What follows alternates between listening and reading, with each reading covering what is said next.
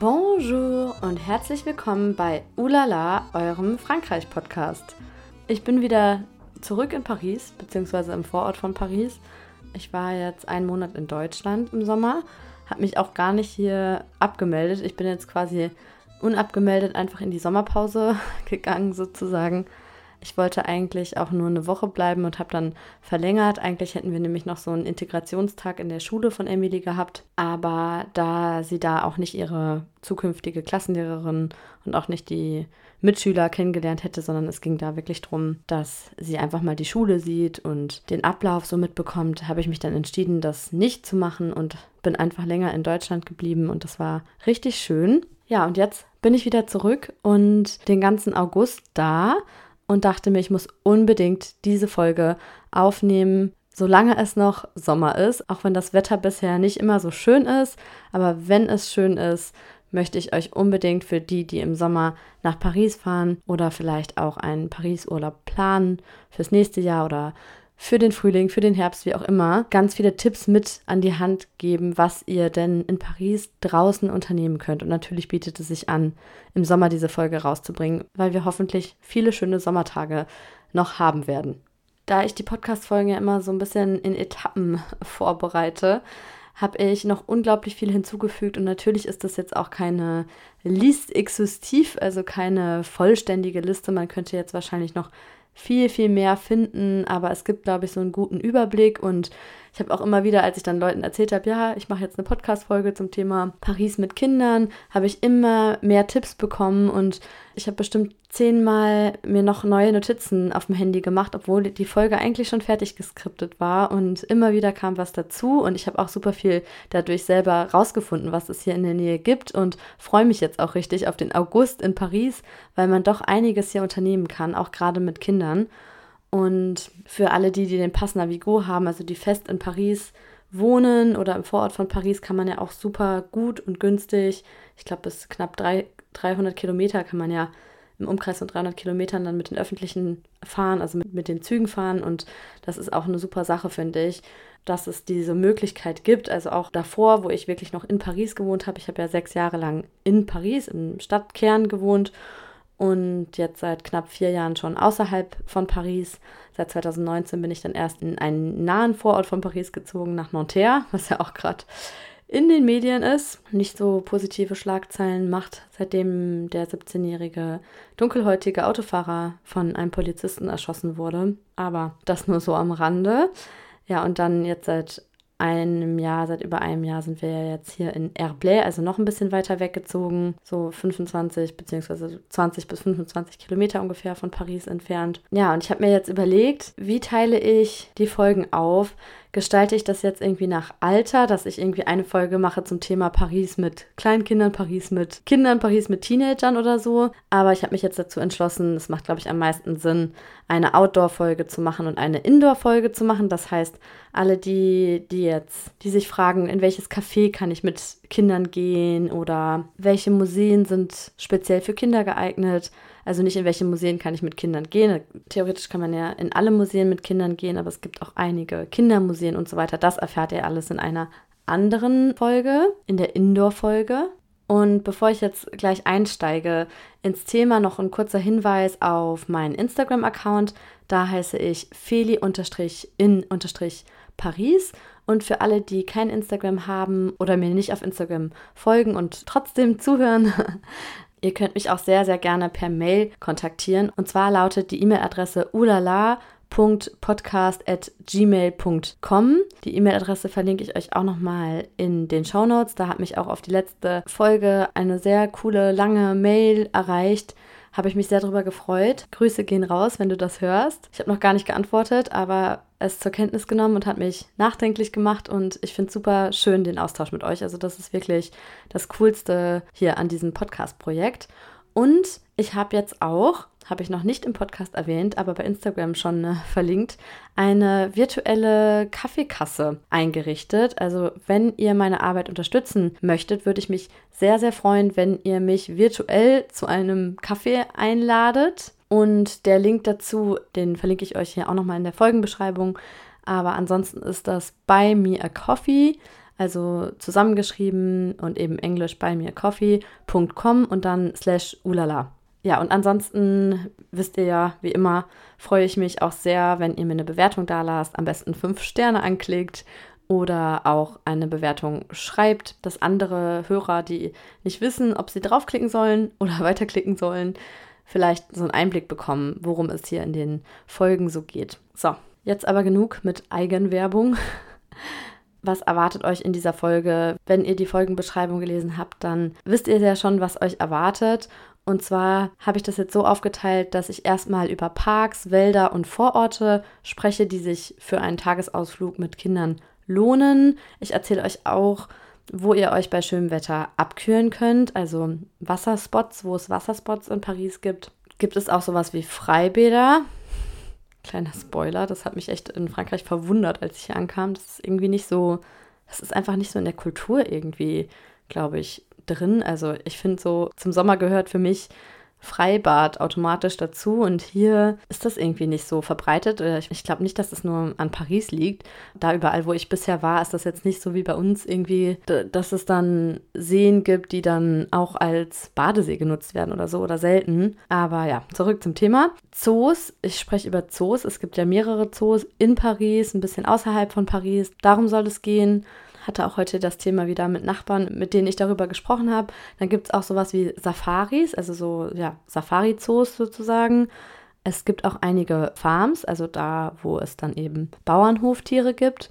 Natürlich gibt es Freizeitparks. Der bekannteste ist, glaube ich, also im Ausland auf jeden Fall, kennt jeder ja Disneyland, aber es gibt auch noch einige andere. Da sage ich euch auch, was ich euch persönlich empfehlen kann. Ich muss dazu sagen, ich habe jetzt noch nicht viele ausprobiert. Ich möchte aber welche ausprobieren, welche das sind, für welches Alter diese Parks geeignet sind, was für Vor- und Nachteile die haben, wie teuer die auch sind. Das erfahrt ihr auch alles in dieser Folge. Und ich gebe euch auch einige Tipps mit an die Hand, wenn ihr nicht so viel Geld ausgeben möchtet oder zur Verfügung habt. Und auch noch so ein paar ja, spezielle Sommer 2023 Tipps, wobei ich eigentlich auch vorhatte, die Folge noch vor dem 14. Juli rauszubringen, weil da war ja der, der französische Nationalfeiertag und da war auch einiges los in der Stadt. Aber es ist auch noch einiges im August los, obwohl der August ja ein bisschen so der tote Monat ist im Jahr. Also vor der Rentrée sind gefühlt alle weg im August und es sind auch einige Restaurants und Bäckereien geschlossen. Für die, die gerade Urlaub in Paris machen, sind vielleicht verwundert, dass das tatsächlich so ist, dass eben vieles geschlossen hat. Ich hätte das auch selber nicht für möglich gehalten, wenn ich das nicht mit eigenen Augen erlebt hätte, dass wirklich im August so wenig los ist. Also August ist immer so der Monat, wo man gefühlt mehr Touristen in Paris sieht als Pariser selbst. Auch beruflich ist immer so ein bisschen also da, wo ich vorher gearbeitet habe, zumindest war im August wirklich nicht viel los, weil auch unsere Gesprächspartner dann alle im Urlaub waren. Und August ist wirklich so ein bisschen der Monat zum Durchatmen. Allgemein werde ich manchmal gefragt, ob Paris kinderfreundlich ist. Und ich würde sagen, ist natürlich eine subjektive Meinung, aber ich finde schon, mein Vergleich ist da Deutschland und ich frage mich dann so, ja, woran misst man jetzt Kinderfreundlichkeit? Also ich finde schon, dass die Erwachsenen freundlich mit den Kindern umgehen. Ich finde, dass die Leute zuvorkommen sind. Auch, dass es sowas gibt wie extra Kassen in Supermärkten für Müttern mit Kindern, also auch für Schwangere und aber eben auch oft für Frauen mit Kinderwägen gibt es dann eine Kasse, wo man hingehen kann und ich finde, man wird schon ja wohlwollend behandelt, würde ich mal sagen. Ähm, ich finde, die Leute sind auch aufmerksamer, so ja, ist auch wieder subjektiv, aber habe ich jetzt auch schon von mehreren gehört, dass es in Deutschland eben nicht so ist, dass sich dann alle irgendwie, wenn man gerade mit einem Kinderwagen aus der Bahn raus will oder so, anbieten, einem zu helfen oder aufspringen und den Kinderwagen mit raustragen. Das ist in Deutschland, finde ich, immer so ein bisschen muss man so mehr die Leute so auffordern oder fragen, so, hey, könnten Sie mir mal die Tür aufhalten oder könnten Sie mir bitte kurz helfen oder macht es Ihnen was aus, den Kinderwagen mit die Treppe hoch oder runter zu tragen oder so. Und ich bin ja jetzt auch aktuell immer mit meinem Doppelkinderwagen unterwegs und wenn ich alleine was mit den Kindern unternehme, bin ich darauf angewiesen, dass mir jemand hilft. Manchmal warte ich dann halt so ein paar Minuten irgendwo, wenn ich jetzt in Paris unterwegs bin. Ist es nicht immer so, dass dann an jeder Treppe, also ist ja überhaupt nicht barrierefrei. Das ist wirklich, also in, in dieser Hinsicht ist Paris nicht kinderfreundlich, was die Barrierefreiheit angeht, also auch nicht behindertenfreundlich. Deswegen gibt es dann spezielle Busse, ist nochmal ein Thema für sich. Aber das ist dann schon sowas, da stehe ich dann manchmal irgendwie unten an der Treppe in der Metro und warte drauf, dass da jemand kommt und mir helfen kann, den Kinderwagen hochzutragen oder runterzutragen, weil es ist manchmal so, auch wenn es Aufzüge gibt, führen die dann zu einer Treppe oder so. Also das ist teilweise richtig doof. Und da hatte mir übrigens, ich hatte einmal bei Instagram auch eine Umfrage gemacht, so, hey, ich mache eine Folge zum Thema Paris mit Kindern, könnt ihr mir noch Tipps mitgeben? Und da hatte eine geschrieben, keinen Kinderwagen mitnehmen, maximal einen leichten Buggy wegen Metro. ja, das mache ich jetzt auch nicht mehr, also mit dem Doppelkinderwagen sowieso nicht, das ist total ätzend und auch nicht mit einem großen Kinderwagen. Das habe ich damals mit Emily noch gemacht und das hat mich auch immer maximal gestresst. Und jetzt mache ich so, dass ich die Leila in die Trage nehme und Emily in so einen kleinen Buggy. So geht es dann auch alleine mit den zwei Kids. Und mittlerweile stresst es mich auch nicht mehr so. Also ich glaube, es ist auch wirklich eine Einstellungssache. Am Anfang dachte ich mir, ich fahre nicht alleine mit den Kindern nach Paris. Ich habe es dann trotzdem immer wieder mal gemacht, aber es ist einfach stressig. Aber ich finde, es ist auch nochmal was anderes. Mein Baby ist jetzt gar kein richtiges Baby mehr, sondern wird langsam ein Kleinkind.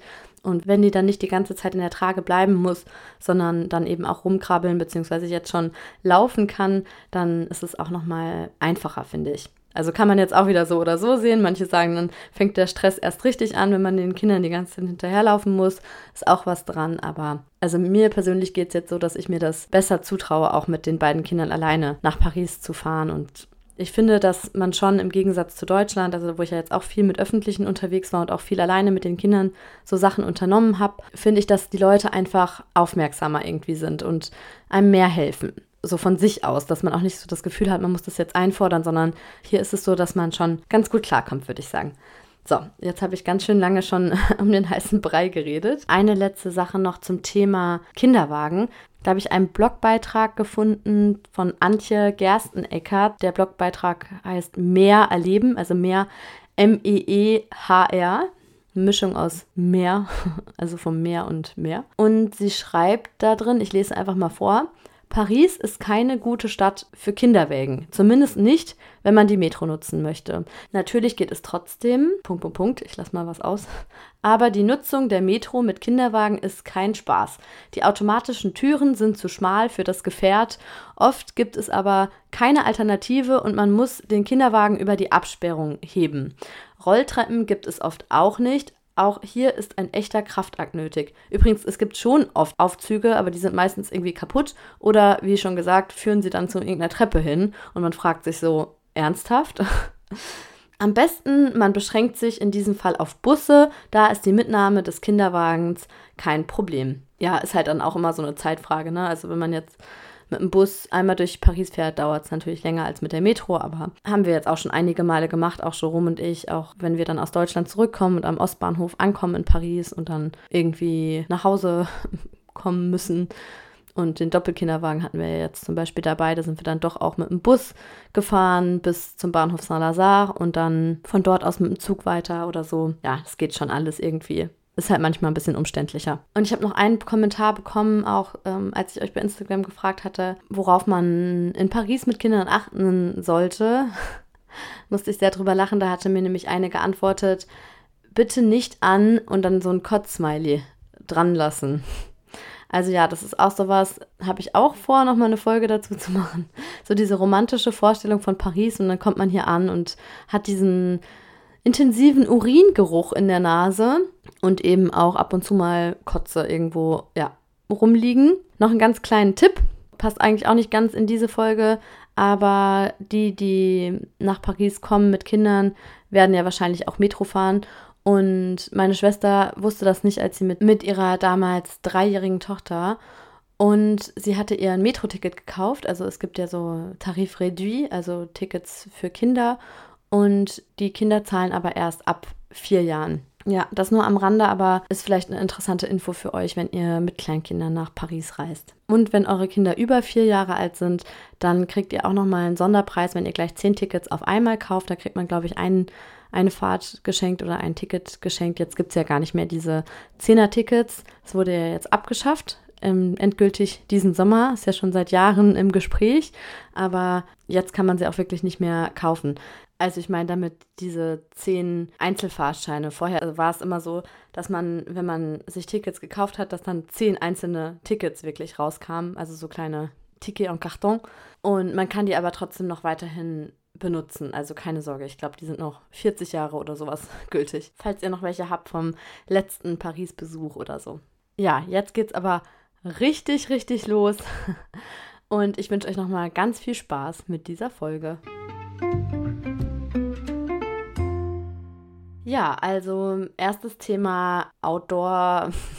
Das ganze Thema ist ja eigentlich Outdoor, aber so Parks, Wälder, Natur, dachte ich mir, auch gerade für Low-Budget-Reisende ganz hilfreich vielleicht. Also erstmal kann man sagen, dass man Paris wirklich gut zu Fuß erkunden kann lest ihr, glaube ich, auch auf jedem Blog. Ihr findet auch einige Spaziergänge oder auch so typische, in den typischen Reiseführern sind ja auch immer so vorgeschlagene Spaziergänge und man kann jetzt mal so ganz allgemein gesprochen wirklich sagen, man kann Paris sehr gut zu Fuß erkunden. Ähm, um euch mal so eine Idee von der Größe der Stadt zu geben, es ist ungefähr fünfmal so klein wie Berlin, hat aber viel mehr Einwohner als Berlin. Also im Stadtkern sind es ja ungefähr zwei Millionen Einwohner. Also es ist alles sehr geballt in Paris, was aber eben auch dazu führt, dass man so von einer Sehenswürdigkeit zur anderen laufen kann. Um die Sehenswürdigkeiten geht es jetzt aber hier in dieser Folge nicht speziell ich versuche mich jetzt wirklich so auf die kinderfreundlichen Sachen zu konzentrieren. Und was ich auch cool finde in Paris ist, dass es eigentlich in jedem Park auch immer so einen kleinen Square, so eine kleine Aire des Jeux gibt, also so einen integrierten Spielplatz sozusagen. Also auch wenn man jetzt nicht speziell sucht, dann findet man eigentlich immer irgendwo einen Spielplatz. Und ja, das, das ist mir direkt, als ich in Paris ankam, auch positiv aufgefallen, dass obwohl die Stadt so dicht ist, dass man immer irgendwo in so einen kleinen Park flüchten kann. Und auch vorher, als ich noch keine Kinder hatte und jetzt noch nicht so speziell auf Spielplätze geachtet habe, ist mir schon aufgefallen, wie viele Spielplätze es aber gibt. Und auch wenn ich dann irgendwie im Praktikum oder im Studium oder dann, als ich gearbeitet habe, mich in den Park gesetzt habe mit meinem Mittagessen, ist mir aufgefallen, wie viele Kinder da auch in den Parks so spielen. Also das gehört schon so mit zum Stadtbild, würde ich mal behaupten. Und Paris hat ja auch zwei Stadtwälder, einmal den Bois de Vincennes im Osten der Stadt und den Bois de Boulogne im Westen der Stadt. Bois de Boulogne ist so für alle Pariser, die mir zuhören oder die Leute, die sich hier so ein bisschen auskennen, ist Bois de Boulogne so ein bisschen synonym für Prostitution, denn es gibt ja offiziell keine Bordelle in Frankreich und deswegen ist es inoffiziell der Bois de Boulogne quasi. Also da sind so einige Wohnwegen mit roten Teppichen vorgelegt und man sieht einige Prostituierte am Straßenrand oder auch eben im Wald. War auch immer schön, als ich für den Halbmarathon trainiert habe. Im Bois de Boulogne war es immer so ein bisschen, hm, ja, teilweise so ein bisschen komisch. Also man kriegt da schon so einige schräge Dinge mit. Aber ja, das ist auch wieder off-topic. So wie irgendwie fast alles, was ich in diesem Podcast erzähle. Beide Wälder sind auch richtig schön. Im Bois de Boulogne gibt es zwei große Seen sozusagen. Sind das Seen? Ich glaube ja. Ähm, Im Bois de Vincennes ist zum Beispiel auch der Lac de Dominil. Und je nachdem, wo man ist, lässt sich das auch ganz gut verbinden. Also man kann zum Beispiel, wenn man eh ins Aquarium geht, zum Beispiel, kann man auch noch anschließend in den Bois de Vincennes gehen. Oder das ist auch zum Beispiel ein ein Tipp von Denise von Help Tourists. Die hat auch einen tollen Blog und auch einen tollen Blogbeitrag zum Thema Paris entdecken mit Kindern. Was kann ich mit, was kann man mit Kindern in Paris machen? Verlinke ich euch auch. Und sie empfiehlt zum Beispiel den Parc Floral, dort mit Kindern hinzugehen. Oder man kann zum Beispiel, wenn man sich jetzt eh den Louvre anschaut, kann man anschließend danach oder davor gut in den Jardin des Tuileries gehen, also in den Park, der direkt vor dem Louvre ist. Jérômes Lieblingspark ist übrigens der Jardin de Luxembourg. Der hat da auch drei Jahre. Als er im Bachelor war, hat er auch jeden Mittag zu Mittag gegessen und da kann man auch gut Bötchen fahren lassen. Der Park ist auch in der letzten Emily in Paris, also Staffel, vorgekommen. Da gibt es so eine Folge, wo Gabrielle überlegt, Camille einen Hochzeitsantrag zu machen und über Familienplanung nachdenkt. Und dann steht er so im, im Jardin de Luxembourg, wo auch der Senat ist übrigens, also die zweite Kammer nach dem Parlament, also nach der Assemblée Nationale. Und jedenfalls steht er dann da so an so einem kleinen Teich, wo man eben auch Bötchen fahren kann. Also man kann, ähm, ich glaube, das kostet, also das, das, ist nicht viel. Ich glaube, zwei Euro oder was. Also auf jeden Fall kann man dafür bezahlen, dass man da eben ja so Bötchen ausleihen kann.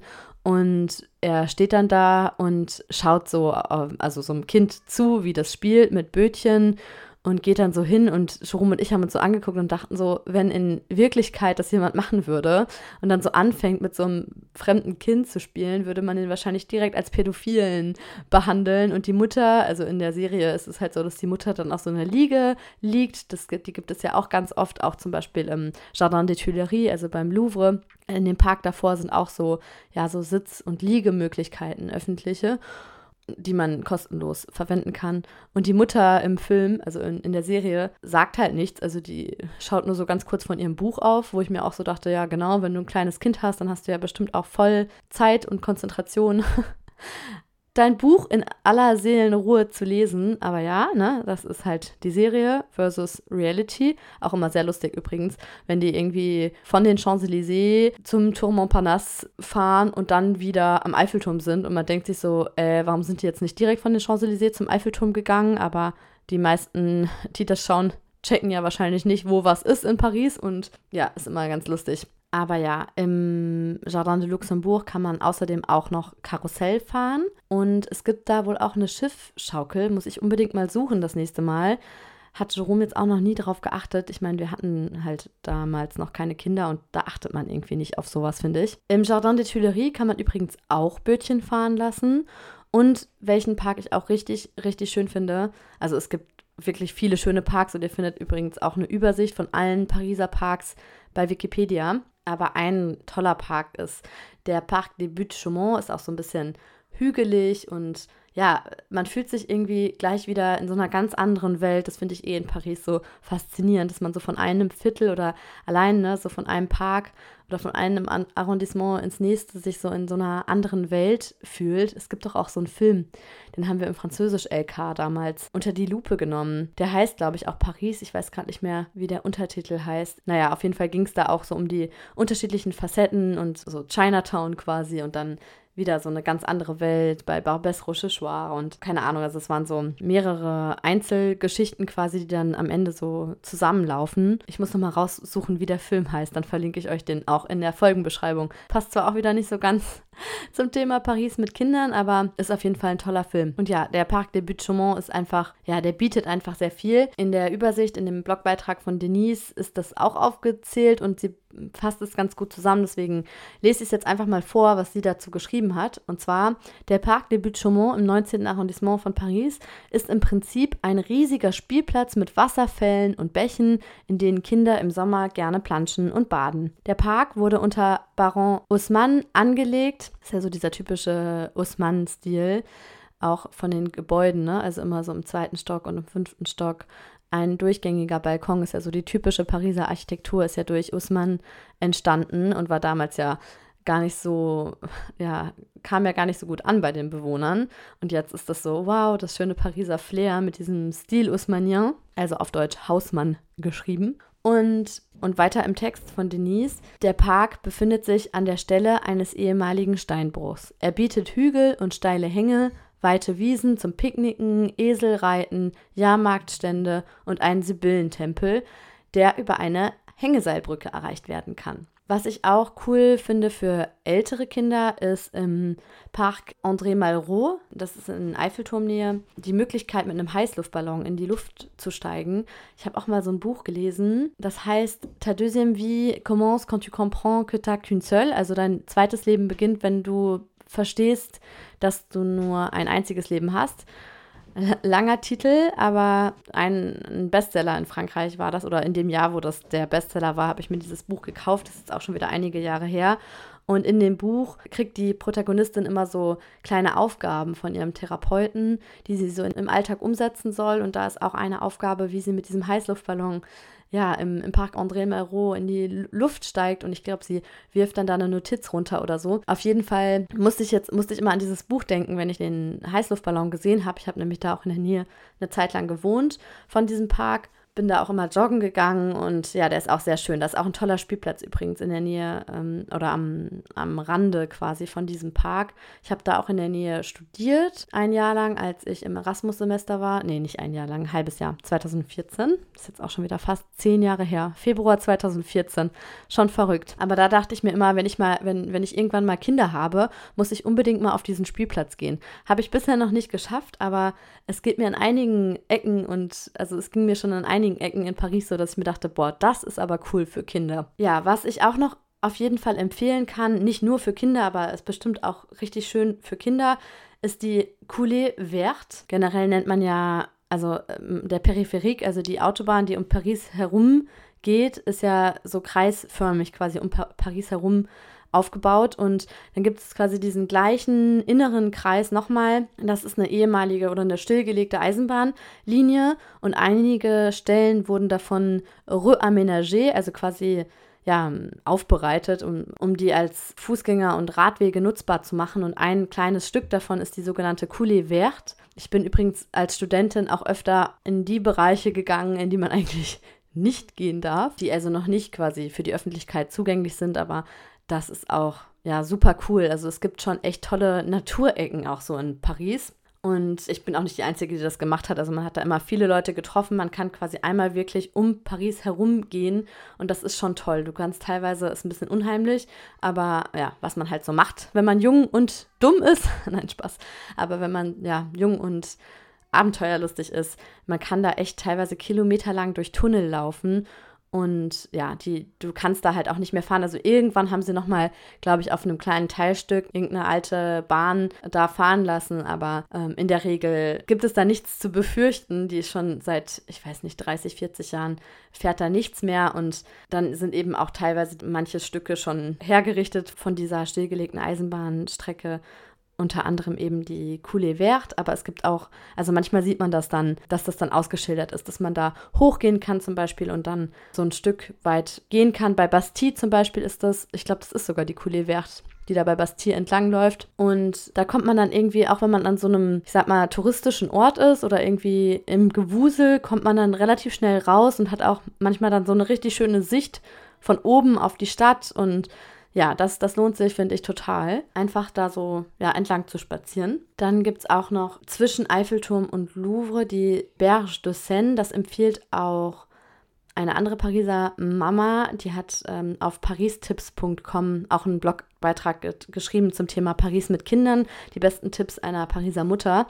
Und sie schreibt, die 2,4 Kilometer lange Promenade ist toll für Spaziergänge und aufgrund des Untergrunds auch perfekt fürs Radfahren, Skaten und Rollerfahren. Entlang der Berge de Seine gibt es ein paar Spielplätze, schwimmende Gärten, Picknickplatz, Ausstellungen, Sportangebote und auch ein paar Cafés. Die meisten sind allerdings im Winter geschlossen finde ich auch immer noch mal einen ganz guten Hinweis, was jetzt überhaupt so machbar ist. Im, Im, Sommer ist ja eigentlich fast alles auf, aber wenn ihr zu einer anderen Jahreszeit reist, dann schaut vorher noch mal nach, ob das überhaupt so, ja, was, was man dann überhaupt da machen kann. Aber ich finde es gerade auch irgendwie angenehm, wenn man da so entlang läuft und dann, selbst wenn was geschlossen ist, lohnt sich teilweise das schon auch so einfach um sich nur mal die Stadt von oben anzuschauen oder so. Aber ist natürlich wieder subjektiv, was man auch dann erwartet, ne, wenn man jetzt so einen Paris-Trip plant. Ponyreiten kann man auch das ganze Jahr über in Paris, zum Beispiel auch im Parc Monceau oder auch im Jardin du Luxembourg und auch im Parc Georges Brassens.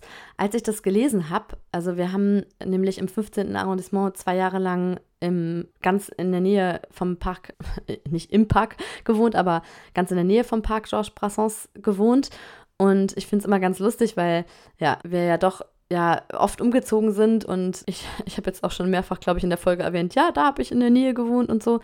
Und als ich dann die Folge hier vorbereitet habe und Jerome gefragt habe, wo man denn da Pony reiten kann, meinte er, ja, ähm, also hat mir dann halt den Ort beschrieben und ich dachte mir so krass, wir haben da zwei Jahre gewohnt und wenn man keine Kinder hat, dann achtet man da einfach nicht drauf. Und er meinte so, ja, ich habe mich auch schon mal mit dem Ponyreit-Ticket-Verkäufer da länger unterhalten und so und ich dachte mir so krass, ich habe das irgendwie gar nicht mitbekommen. Ist voll an mir vorbeigegangen. Da gibt es wohl auch so einen Guignol-Stand ähm, quasi, also wo man so Kindertheater sich anschauen kann. Und es sind viele coole Sachen eigentlich auch für Kinder dort. Aber ja, damals war das halt irrelevant für mich. Was ich auch schön fand, als wir dort gewohnt haben, also wir haben halt echt quasi in der Seitenstraße gewohnt von diesem Park und da ist jedes Wochenende immer ein Buchmarkt, ein antiker Buchmarkt, also äh, Marché du Livre Ancien nennt sich der. Also es ist wirklich jeden Samstag und Sonntag, außer glaube ich im Winter, wenn es zu kalt ist. Aber in der Regel, weil das auch unterdacht ist, sind die da immer. Das sind halt auch so die ja, gleichen Leute, die da immer hinkommen, teilweise zumindest. Auch so, ja, öfter mal irgendwie so ältere Männer, die dann da ihren Apero zusammen einnehmen und da sitzen und Rotwein trinken. Und es ist immer irgendwie eine schöne Atmosphäre und das ist auch kein Klischee, dass sich wirklich viel auf den Straßen abspielt in Paris und man oft Leute en terrasse sitzen sieht mit ihrem Bierchen oder Rotwein oder für die Muddis ihren alkoholfreien Cocktail. Nee, Spaß, aber ist schon echt schön, so diese draußen Leben Kultur, finde ich. Also das ist was, was ich immer schnell vermisse, wenn ich nicht in Frankreich bin mal. Also das finde ich einfach sehr, sehr schön, dass man so viel auf der Straße ist und viel draußen macht. Aber das wieder, das wieder auch nur am Rande. Eine Übersicht, wo man überall Pony reiten kann, verlinke ich euch auch. Da habe ich nämlich eine coole Seite gefunden von ja, Family, aber mit i hinten. Also Family in pa Paris, aber zusammengeschrieben und ohne Y vom, von Family. Also Femilin Paris. .fr, da gibt es eine Übersicht, die heißt Où faire du poney à Paris. Ballade à Poney avec les tout petits. Fand ich auch ganz schön. Da ist nämlich dann auch nochmal so eine Übersicht, je nach Arrondissement, nach Park, nach Wald. Zum Beispiel am inneren See von Bois de Boulogne gibt es wohl auch Ponyreiten. Und die, da stehen auch immer die Preise dazu und die Uhrzeiten, wann das geöffnet ist aber es ist meistens nicht so teuer. Also es sind nie mehr als drei bis vier Euro. Finde ich übrigens auch immer sehr cool, dass so Familien- oder so Kindersachen auch in Frankreich in der Regel immer viel günstiger sind, fällt mir auf im Vergleich zu Deutschland. Ach so, und übrigens ist das auch was, was man direkt vor Ort reserviert. Also man kann das nicht im Vorfeld buchen oder sowas jetzt, Ponyreiten. Die ganze Website Fam Family in Paris oder Family in Paris ist übrigens ganz cool. Ich verlinke euch die auch nochmal. Also das lohnt sich da auch mal vorbeizuschauen. Da ist auch auf der Startseite, wenn man da draufklickt, direkt so Anzeigen mit allem, was aktuell so los ist. Es ist ja immer irgendwas los in Paris, jeden Tag. Das finde ich auch irgendwie so interessant an der Stadt, dass man wirklich immer etwas machen kann. Und ich bin so ein Mensch, ich brauche das. Also ich glaube, dass das auch wirklich was ist, weshalb ich auch in der Nähe von Paris gerne bleiben würde, weil allein irgendwie so mental, also auch wenn man nicht so oft reinfährt nach Paris, ist es doch so, allein zu wissen, man könnte dies und das unternehmen, ist irgendwie so eine Beruhigung für mich, dass man nicht so hm, auf dem Land sitzt sozusagen. Und vor allem, wenn man dann auch ein Auto hat und auch bereit ist, dann irgendwie mal eine Stunde oder länger zu fahren, dann findet man echt immer irgendwas auch super viele Feste jetzt gerade im Sommer, Sommerfeste. Die, die mir bei Instagram folgen, kriegen das ja mit, dass ich äh, viel mit den Kindern dann auch draußen unterwegs bin. Dann bin ich neulich irgendwie zur Fête de la Pivonne gefahren in Grole. Ich kannte die Stadt vorher gar nicht, aber ich hatte halt gesehen, dass da dieses Kinderfest stattfindet und das war auch richtig nett und tolle Sachen konnte man dort machen und unternehmen. Und Emily und ich haben uns da mit Henna-Farbe anmalen lassen. Das war zum Beispiel auch umsonst. Also auch coole Initiativen sind da so, finde ich. Auch gerade um auf sich aufmerksam zu machen, kommen oft Leute zu den Festen, die einfach Dinge umsonst anbieten und so ein bisschen einfach, ja, kostenlose Werbung für sich zu machen. Und da sind wir auch Pony geritten und so weiter. Also es gibt schon viele tolle Sachen hier auch so im in den Vororten von Paris. Aber ich denke mal, dass die, die mir jetzt zuhören, sich mehr wirklich für die Innenstadt interessieren. Deswegen bleibe ich jetzt bei der Innenstadt und mache gleich weiter mit den Abkühlungsmöglichkeiten und Wasserspots in Paris. Was immer ein Highlight ist, ist Paris Plage. Das findet seit, seit, ich weiß gar nicht seit wie vielen Jahren, aber seit einigen Jahren findet das statt. Auf jeden Fall, seit ich in Paris bin, gibt es das und da ist echt immer viel los, Wasserspiele etc. Früher gab es auch aufgeschütteten Sand, das dürfen sie jetzt nicht mehr. Ich glaube seit 2017 schon nicht mehr. Und aktuell, jetzt 2023, gibt es zum Beispiel Tai Chi jeden Morgen von 10 Uhr bis 12 Uhr beim Pont Neuf.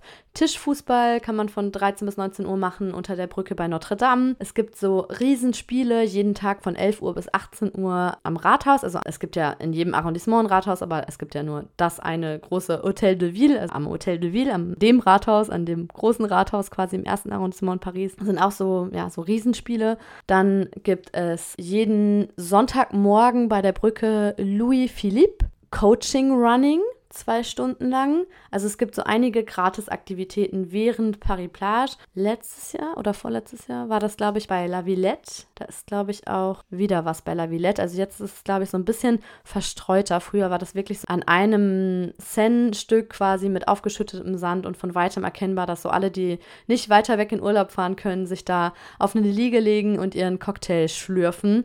Aber es war immer richtig cool.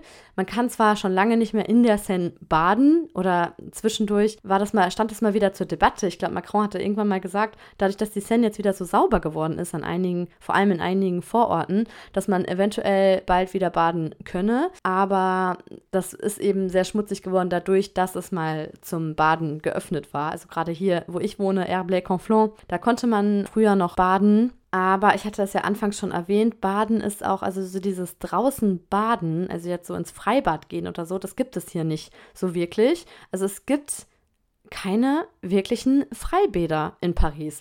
Es gibt eins, das äh, Josephine Baker heißt das, also Josephine Baker. Jetzt spreche ich es auch schon französisch aus. Sehr gut. Woran man merkt, dass man schon lange in Frankreich lebt, wenn man englische Namen französisch ausspricht. Da die Sängerin Amerikanerin, französische Amerikaner, Französin Amerikanerin war, wie nennt man das? Amerikanische Französin, also eine Französin mit amerikanischer Herkunft, kann man vielleicht auch Josephine Baker zu Josephine Baker sagen. Anyways, das ist ein ganz kleines Bad, also das ist wirklich, das ist nicht wirklich zum Schwimmen geeignet, aber als ich im 12. Arrondissement gewohnt habe, war es nicht weit habe ich in der Nähe gewohnt. Also, ja, was heißt in der Nähe gewohnt? Es kommt ja auch darauf an, wie, wie gut man zu Fuß oder mit dem Rad unterwegs ist. Und das waren so 20 Minuten ungefähr zu Fuß oder man konnte dann eben auch mit der Metro zum Beispiel fahren bis äh, Quai Ah, wie hieß nochmal die Station? Seine. Nee. Quai de Seine ist in, in Saint-Denis. Also Quai de la Gare heißt äh, die Metrohaltestelle. Also es ist im 13. Arrondissement und ich habe eben auf der anderen Seine-Seite im 12. Arrondissement gewohnt. Damals, als ich noch keine Kinder hatte, habe ich immer gesagt, ja, das ist doch gleich um die Ecke. Und als meine Schwester dann mal mit ihren damals, also mit meiner Nichte, die jetzt sieben ist und damals ein Kleinkind war, äh, hier in, zu Besuch war, meinte die immer so, ich kann es nicht mehr hören, dass du sagst, das ist gleich um die Ecke. Wenn was für dich fünf Minuten dauert, dann dauert das für uns 20 Minuten. Und jetzt kann ich es voll nachvollziehen, weil ich jetzt auch nicht mehr einfach so, ne, mal eben das, was halt vorher Ne, man läuft nur über die Brücke zehn Minuten und macht noch das und das und das, macht man halt nicht mehr eben so im Handumdrehen mit zwei Kindern im Schlepptau. Aber je nachdem, wie alt die Kinder sind, lohnt sich das vielleicht dann doch auch mit älteren Kindern zum Beispiel in dieses Freibad zu gehen. Ich fand es auch ganz äh, schön, einfach da oben auf der en Terrasse, sagt man nicht auf der Terrasse zu liegen, aber da ist so eine Art, ja, wie so ein Außenbereich oben und im, in dem Schwimmbecken hat man wirklich das Gefühl, man schwimmt in der Seine, weil das ist quasi das, also das, das ist so ein Boot, Bootsschwimmbad. Also das ist ein fest integriertes Boot, aber man schwimmt in der, also im, im Schwimmbad schwimmt man in der Seine sozusagen. Also das, das Schwimmbad ist in der Seine. Schwer zu beschreiben. Wenn ihr eingibt Piscine Josephine Baker, Josephine Baker, Schwimmbad, dann seht ihr, was ich meine. Da sieht man eben dieses ja, Schwimmbecken in der Seine. Ist ganz cool. Aber auch nicht so sauber leider. Also wenn ich wirklich schwimmen wollte, bin ich meistens in ein anderes Bad gegangen. Auch im Sommer, wo das Dach aufgemacht wird, ist zum Beispiel das Piscine Keller. Keller Schwimmbad im 15. Arrondissement. Und die machen eben im Sommer auch das Dach oben auf. Was auch immer toll ist, wenn man wirklich schwimmen möchte in den Schwimmbädern. Man kann ein Monats- oder ein Jahresabo abschließen und es gibt 39 Schwimmbäder in Paris und man kann dann in egal welches gehen. Und ich habe eine Zeit lang echt da so einige Schwimmbäder ausprobiert, als ich so super sportlich unterwegs war und für einen Halbmarathon trainiert habe und noch schwimmen gegangen bin und noch Yoga gemacht habe und noch dies und das gemacht habe. Ich habe ja auch 2018 20 Kilo abgenommen und habe dann auch manchmal so öffentliche Sportsessions ausprobiert. Es gibt so eine App, ich weiß gerade gar nicht mehr, wie sie heißt, aber da kann man so schauen, wo so umsonst Yogakurse angeboten werden oder Hip-Hop-Dance oder wie auch immer. Und da, da bin ich dann irgendwie zum Louvre geradelt, um da an einer kostenlosen Session teilzunehmen oder so. Das war echt, waren coole Zeiten im Nachhinein, wenn ich jetzt so drüber nachdenke. Ist was ganz anderes einfach als das Leben mit Kindern. Auch manchmal nach der Arbeit abends bin ich dann, als ich nach Hause geradelt bin, noch in irgendein Schwimmbad, also von der Botschaft zu La Défense noch. Ähm, da zwischen den hohen Türmen entlang geradelt und habe dann da ein Schwimmbad ausprobiert oder so. Es gibt übrigens auch einige olympische Bäder. Einige sind jetzt allerdings geschlossen, weil ja nächstes Jahr hier die Olympischen Spiele stattfinden in Paris. Einmal gibt es das Piscine Georges Valeret, das ist ein olympisches Bad bei La Villette. Das ist jetzt eben bis Ende 2023 geschlossen. Dann gibt es aber noch eins, was geöffnet bleibt. Habe ich nochmal auf der Internetseite nachgeschaut, ob das wirklich geöffnet bleibt. Das fand ich auch selber immer sehr schön.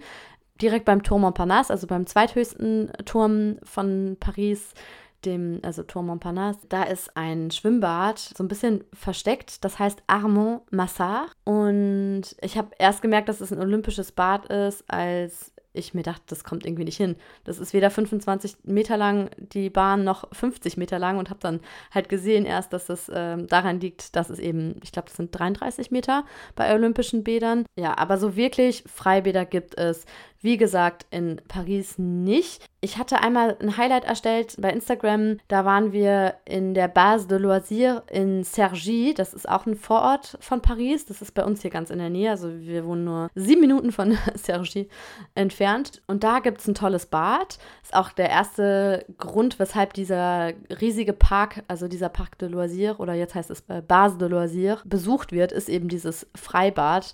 Es ist auch ein bisschen überlaufen. Also ich habe viel Negatives gehört fand es aber selber, muss ich sagen, super cool. Also ich finde, es ist ein bisschen zu Unrecht, ähm, hat das wird das so schlecht vielleicht auch nur von den Leuten, die hier wohnen. Das ist ja meistens so, ne, dass die Touristen es immer super finden und die Leute vor Ort gar nicht unbedingt dort äh, hinfahren würden. Aber ich fand es eigentlich sauber und auch nicht so voll, also schon voll wie alles eigentlich in Paris und Umkreis, aber ja, ich fand's, ich fand's richtig schön, auch so mit den Palmen und so ein bisschen Urlaubsfeeling. Da war ich hochschwanger letztes Jahr im Sommer. Die, die mir zuhören und bei Instagram folgen, erinnern sich vielleicht an die Bilder oder auch an das Story-Highlight. Da hatte ich, glaube ich, auch, das hatte ich, glaube ich, auch Paris mit Kindern genannt, das Highlight. Und das ist halt eigentlich auch so ein, so ein riesiger Park mit allem möglichen Akrobranche und so, ja, wo man so in den Bäumen rumklettern kann und was weiß ich, was man da alles machen kann. Also unglaublich viel, da ist auch immer die Hölle los, ähm, also in dem gesamten, in dieser gesamten Parkanlage. Aber das Freibad fand ich da echt ja auch sehr schön und ich persönlich finde es empfehlenswert. Und was auch richtig schön ist, da kann man allerdings aber nicht baden, das wusste ich nicht. Da habt ihr vielleicht auch einige Bilder von mir gesehen im sogenannten Étang du Cora. Das gehört zum Forêt Saint-Germain-en-Laye. Also es, es, ist nicht einer der zwei Stadtwälder, die ich vorhin erwähnt habe, weder Bois de Vincennes noch Bois de Boulogne. Es ist schon ein bisschen weiter außerhalb, also westlich von Paris, also was heißt ein bisschen weiter, so zehn Kilometer oder so von Paris entfernt, also vom, von der Stadtmitte entfernt. Also es ist echt eigentlich alles nicht weit, aber viele Pariser sind ja dann trotzdem zu faul, um rauszufahren. Oder was heißt zu faul? es gibt halt einfach so viel vor Ort schon an Möglichkeiten, dass man vielleicht jetzt auch nicht unbedingt das Interesse sieht. Aber ich finde es immer sehr lohnenswert, auch mal in einen Vorort zu fahren. Also fand ich auch schon vorher, als ich noch in Paris gewohnt habe, fand ich das immer so ein bisschen Naherholung mit dem Pass Navigo dann auch rauszufahren. Ja, und da haben wir jetzt dann, äh, nachdem wir da baden waren, festgestellt, dass das eigentlich ein Naturschutzgebiet ist und man da nicht baden darf. Ich weiß gar nicht, ob die Hunde, die da immer baden, auch eigentlich nicht baden dürften, aber auf jeden Fall sieht man da nur Hunde eigentlich im Wasser. Und mich hochschwanger damals. Aber ja, das ist äh, auch wunderschön, um da einfach entlang zu spazieren. Also Étang du Cora und generell der Forêt Saint-Germain-en-Laye lohnt sich auch sehr, um, um dort einfach ein bisschen in die, in die Natur zu kommen. Aber als ich nochmal so gesucht habe nach äh, Freibädern oder irgendwie so, ja, wirklichen Schwimmmöglichkeiten in Paris und Umkreis, bin ich auf eine coole Seite gestoßen. Die verlinke ich euch auch nochmal in der Folgenbeschreibung. Also ist nichts direkt in Paris auch. Also ist echt schwer, was in Paris zu finden, wo man so wirklich baden kann. Aber wenn ihr wirklich schwimmen wollt, verlinke ich euch trotzdem mal die Seite in, den, in der Folgenbeschreibung. Die heißt, also die Internetseite ist Generation Voyage. Also Generationenreise. Souvenir à Paris, also in Paris baden. Und da sind wirklich einige schöne Städte, die ich auch noch gar nicht kannte und wo ich zu Jerome gesagt habe, als ich die Seite aufgerufen habe, boah, das müssen wir unbedingt mal ausprobieren. Aber er ist ja leider nicht so eine Wasserratte wie ich oder nicht so wasserbegeistert. Er kann dem irgendwie nicht so abgewinnen, sag ich mal. Er mag einfach Wasser nicht, auch nicht ans Meer zu fahren oder an See oder sich abzukühlen oder so ist einfach nicht sein Ding irgendwie. Also er mag es halt nicht. Aber man sieht oft in Paris, auch wenn es jetzt nicht so richtige Bademöglichkeiten gibt, so Vaporisateur. Also man wird manchmal so angesprenkelt quasi. Oder es gibt so ganz kleine Badespots und Wasserspiele für Kinder. Gestern habe ich zum Beispiel bei einer gesehen, die war gerade bei Châtelet-Les-Halles im ersten Arrondissement in Paris. Und da ist halt nichts, ne? Also einfach nur Großstadt Trubel und dachte, ich dachte mir so, hä, hat ihr Kind da einen Badeanzug an? Und dann habe ich sie so gefragt, wo sie denn da genau sind. Und dann meinte sie, dass sie in so einer Seitenstraße vom Jardin Nelson Mandela sind. Ich wollte gerade sagen Nelson Mandela. Aber ich habe mich nochmal zusammengerissen und Nelson Mandela gesagt. Deutsch-Englisch betont. Also es ist wirklich ganz nah bei Châtelet-Les-Halles. Und wenn ihr das mal googeln wollt, ähm, ich habe es auch noch nicht selber ausprobiert, aber ich dachte mir, cool, wenn ich da das nächste Mal bin, muss ich da unbedingt mal den Umweg machen. Dann könnt ihr einfach eingeben Terrain d'Aventure Jardin Nelson Mandela.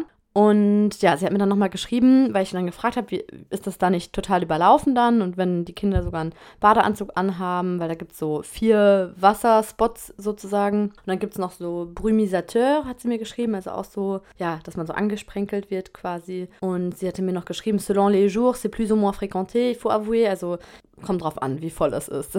kommt auf die Tage an, ob es mehr oder weniger frequentiert wird. Ja, also es ist nicht so einfach. Manchmal findet man per Zufall sowas in Paris, dass man sich mal kurz abkühlen kann. Einmal war ich mit Emily, da war die noch ein bisschen kleiner, bei, ich glaube, 40 Grad draußen auf den Champs-Élysées. Es war super, super heiß und drückend und sie konnte nicht mehr. Und dann habe ich sie einfach kurzerhand, also die war, ist eh irgendwie nur ein Windel rumgelaufen, in so einen Brunnen gestellt. Die Leute haben mich angeguckt, als äh, wäre ich geisteskrank. Aber ja, ich bin bei sowas echt locker, muss ich sagen. Und versuche dann halt irgendwie das Beste draus zu machen aus der Situation und das zu nehmen, was ich gerade vor Augen habe. Aber eigentlich sind das ja eher so Deko-Brunnen da auf den Champs-Élysées und nicht zum Baden geeignet. Ich habe mir jetzt hier noch einige Spielplätze aufgeschrieben in den Vororten, die bei mir hier in der Nähe sind, in, im Westen, ja, nord, nordwestlich quasi von Paris, in Sartrouville, in Andrézy. Da gibt es auch so eine ähm, sogenannte Ile de Nancy. Auch hier alleine in Herblay am Quai du Genie ist auch so ein wunderschöner Abenteuerspielplatz. Aber ich glaube, das geht jetzt zu weit für diese Folge. Wenn ihr Interesse habt oder wenn, wenn ihr noch so ein paar Tipps bekommen wollt zu tollen Spielplätzen in den Vororten von Paris, dann schreibt mir doch gerne. Es gibt sowieso so viele schöne Vororte, in die es sich einfach lohnt, einfach so zu fahren, wie Le Vésinet, das äh, zum Beispiel auch der Park, wo wir geheiratet haben, Jerome und ich, oder wo unsere Hochzeitsfeier dann stattgefunden hat, wo wir unser Fotoshooting gemacht haben. Das war der Parc des Ibis, ist auch wunderschön der Park. Ruelle Malmaison ist auch ein wunderschöner Vorort. Saint-Germain-en-Laye, da wo das Schloss ist, ist auch super schön. Lohnt sich auch einfach so hinzufahren, auch ohne das Schloss zu besichtigen. Einfach da mh, mm, an den, wie heißt das, diese Terrasse quasi mit Blick auf Paris, einfach da entlang zu spazieren hinter dem Schloss, da ist so ein Park und da hat man auch, ich glaube, das heißt Le Terrasse, also zumindest im, im Volksmund. Übrigens ist mir gerade wieder eingefallen, wie dieser ehemalige Eisenbahnring heißt, und zwar La Petite Ceinture. Also ich weiß auch nicht, ob man was findet, wenn man da jetzt so nachsucht, aber es gibt dann eben so einige Stellen, die ja schon fertig hergerichtet sind. Eben äh, La Coulée Verte hatte ich ja vorhin schon erwähnt. Ja, also ihr merkt, es gibt viel zu erzählen um nicht komplett den Rahmen zu sprengen, mache ich jetzt weiter mit dem nächsten Thema und zwar Zoos, Safaris und Farms. Der größte Zoo von Paris liegt im 12. Arrondissement, im Bois de Vincennes ganz nah von der Metrolinie 8, äh, mit, von der Metrostation äh, Porte Doré. Da sieht man auch schon von weitem, also wenn man irgendwo in der Nähe vom Bois de Vincennes ist, dann sieht man von weitem schon so große Felsformationen und da, also das ist der Zoo, da, das ist im Zoo. Das heißt, wenn ihr euch fragt, was da so rausragt oder wenn ihr nicht genau wisst, äh, wo es ist und ihr gerade im 12. Arrondissement irgendwie rumlauft und dann so von weitem so Felsen seht, das ist der Zoo. Und der wurde vor einigen Jahren komplett neu neu gestaltet. Ich glaube, als dann die Wiedereröffnung war, bin ich mit meinem Ex-Freund damals hin. Und ich muss sagen, ich war enttäuscht für den Preis, den wir gezahlt haben, was es ist. Aber ja, vielleicht hatte ich auch irgendwie zu hohe Erwartungen, dadurch, dass es halt komplett neu gemacht wurde oder war auch nicht auf diese hohen Preise eingestellt. Das ist halt so typisch Paris. Es ist einfach alles viel teurer, als wenn man in Vorort fährt. Grundsätzlich kann man aber sagen, dass euch dort fünf verschiedene Zonen mit Tieren aus unterschiedlichen Regionen erwarten. Also habt ihr einen Durchgang durch Europa, Madagaskar, Patagonien, Amazonien und die Sahelzone. Und im Gegensatz zu dem Zoo früher gibt es, glaube ich, mehr Aussichtspunkte. Es gibt auch Spielplätze dort. Ihr könnt euch am Anfang auch ein, am Eingang ein Buggy ausleihen ja, ich persönlich fand es teuer für das, was es ist, aber ich war auch nicht mit Kindern da. Das war noch ja, vor Kindern. Und so ist ja auch generell sowas, kann man ja auch moralisch verwerflich finden, dass die Tiere da eingesperrt sind und so. Aber für Kinder ist es doch immer eine tolle Sache und ich weiß nicht, ob ich da jetzt nochmal in den Park Zoologique zurückgehen würde, jetzt mit den Kindern. Ist jetzt nicht meine erste Wahl aktuell. Ich komme gleich zu den Alternativen, aber ich wollte noch einen Blogbeitrag vorlesen, wo noch was über diesen Zoo steht und zwar von Frankreich Webazine.de. Sie hat äh, 25 Paris-Tipps mit Kindern auch aufgelistet. Das verlinke ich euch auch nochmal in der Folgenbeschreibung. Und da ist Tipp Nummer 24 auch der Pariser Zoo. Also wenn man vom Pariser Zoo spricht, dann denkt man eben an den Zoo im, im Bois de Vincennes, also in dem, in dem Stadtwald Bois de Vincennes. Und ja, sie schreibt, der Park ist interessant angelegt, hat einen großen tropischen Wintergarten und es gibt Stellen, an denen man die Tiere von ganz nah sehen kann, beispielsweise die Seelöwen und Giraffen. Leider liegt der Zoo etwas außerhalb des Zentrums, naja, ist auch wieder relativ, ne? Am Ostrand der Stadt im Bois de Vincennes und ist, wie die meisten modernen Tierparks, recht teuer. Für zwei Erwachsene und zwei Kinder müsst ihr mit 70 Euro rechnen. Da hatte ich nochmal nachgeschaut. Ich hatte gelesen, ich glaube, es gibt so einen Family-Preis für 65 Euro mit, ja, mit zwei Erwachsenen und zwei Kindern.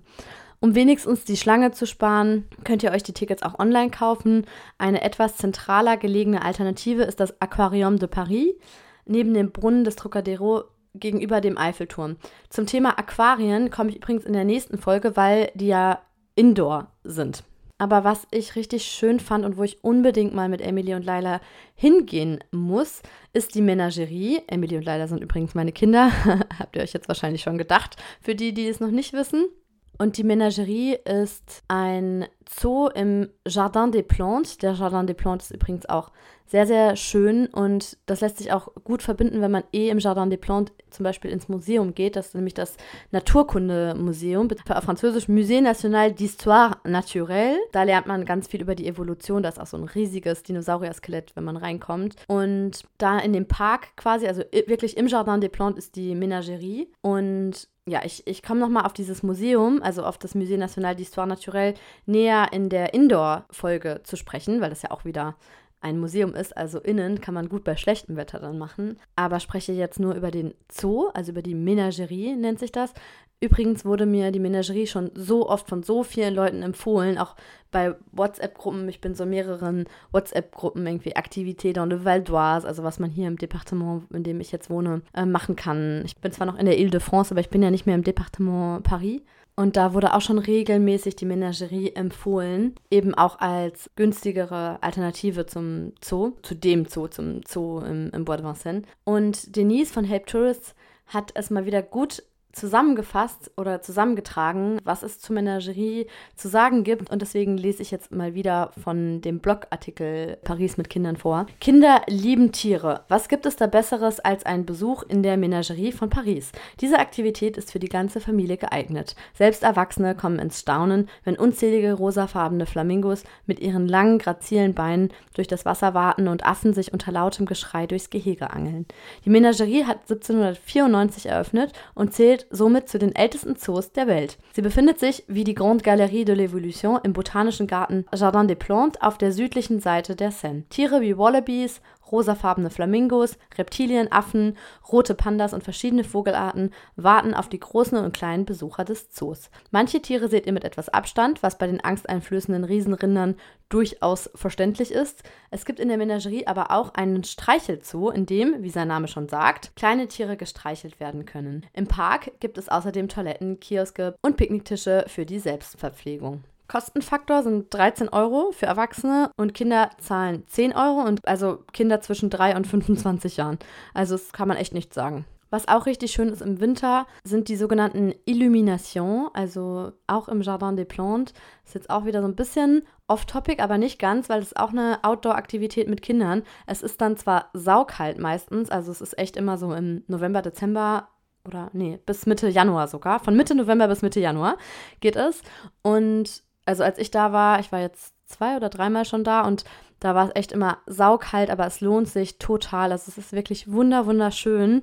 Also letztes Jahr war das Thema Minimond, also kleine Tiere, aber eben total vergrößert. Also das sind so wie kann man das beschreiben? Das sind so Glaskugeln, nicht Glaskugeln, so beleuchtete Motive zu verschiedenen Themen. 2021 war zum Beispiel das Thema Evolution. In dem Jahr davor, ich glaube 2020 oder Ende 2019, da war ich auf jeden Fall hochschwanger und mit meiner damaligen Chefin dort. Mit der kam ich nämlich umsonst rein, weil sie hat ja eine Schwerbehinderung und das ist das äh, Coole, dass man dann umsonst in Museen kommt oder in so Ausstellungen und dann noch eine Begleitperson mitnehmen darf.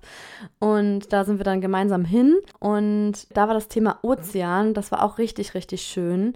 Und wie kann ich das beschreiben, worum es sich da jetzt eigentlich handelt? Gebt einfach mal ein Illumination. Allein sich die Bilder anzuschauen, ist irgendwie schon beruhigend, finde ich. Und da kann ich euch aber auf jeden Fall empfehlen, dass ihr vorher reserviert, weil selbst diese Coupe Fil, also wir waren ja, wir hatten quasi schon Tickets oder ja, Coupe Fil ist ja, wenn du quasi die Schlange umgehst, da war trotzdem eine Schlange. Und die Schlangen sind da ewig lang. Also wir waren da 2021 war das, glaube ich, mit Emily. Ja, ich glaube, muss ja, weil letztes Jahr waren wir nicht da. Und das war schon, ja, mit, mit kleinen Kindern da, da lange anzustehen, ist halt einfach doof. Also auch mit großen Kindern und auch für Erwachsene. Es ist einfach immer doof, lange anzustehen. Wenn man es irgendwie vermeiden kann, auf jeden Fall vorher reservieren. Und die Tickets kosten 15 bis 17 Euro und für unter Dreijährige ist es umsonst. Also wenn ihr zwischen Mitte November und Mitte Januar in Paris seid, dann kann ich euch das nur wärmstens empfehlen. Dann gibt es noch den So, ähm, so, genau, den Zoo, den Zoo Beauval. Der ist allerdings weiter weg von Paris. Ich dachte, weil hier immer Werbung angezeigt wird in Herblay, wo ich wohne, dass der irgendwie hier in der Nähe ist, aber dem ist nicht so. Ich habe jetzt nämlich heute Morgen mal nachgeschaut und der ist 200 Kilometer von hier entfernt. Mein Navi sagt mir an, dass wir drei Stunden mit dem Auto dahin brauchen. Und das würde ich jetzt eher nicht machen, auch wenn es richtig toll aussieht. Und laut Sortir à Paris ist es der viertschönste Zoo der Welt. Also wurde, hat irgendwie so einen Preis gewonnen als viertschönster Zoo der Welt. Und da sind auch einige Tiere, die vom Aussterben bedroht sind, zum Beispiel der große Panda oder auch Riesenpanda genannt. Ähm, da gibt es ja nur noch ungefähr 2000 davon in freier Wildbahn, habe ich mir jetzt angelesen für diese Folge. Und in dem Zoo sind auch zwei von dieser seltenen Panda-Spezies oder von diesen Pandas geboren worden. 2021 sind zwei Panda-Babys dort zur Welt gekommen und die sind halt auch da so eine Attraktion. Ich habe gehört, kann ich jetzt nicht aus eigener Erfahrung bestätigen, aber dass die Tiere da wirklich viel Platz haben und klar, es ist eine Zone, also natürlich haben sie, es ist was anderes als in freier Wildbahn, aber ich habe auf jeden Fall viel Gutes von diesem Park gehört und auch gehört, dass es sich wohl lohnen soll, dort mal zu übernachten. Also, dass man da dann eben so ein Ticket bucht, dass man da eine Nacht bleibt. Aber was mir noch mehr empfohlen wurde als dieser Park Beauval, weil er eben sehr teuer ist und auch zu weit weg für uns. Also ich würde jetzt nicht südlich von Orléans irgendwie in Zoo gehen. Also was sich mehr lohnen soll, ist wohl der Parc Zoologique de Cerza, geschrieben oder Zoo de Cerza, also C-E-R-Z-A. Und das ist ungefähr, also es ist auch nicht um die Ecke, es sind auch ungefähr zwei Stunden Fahrt von hier, aber da lohnt es sich wohl auch ähm, mit Übernachtung so einen Lodge zu mieten.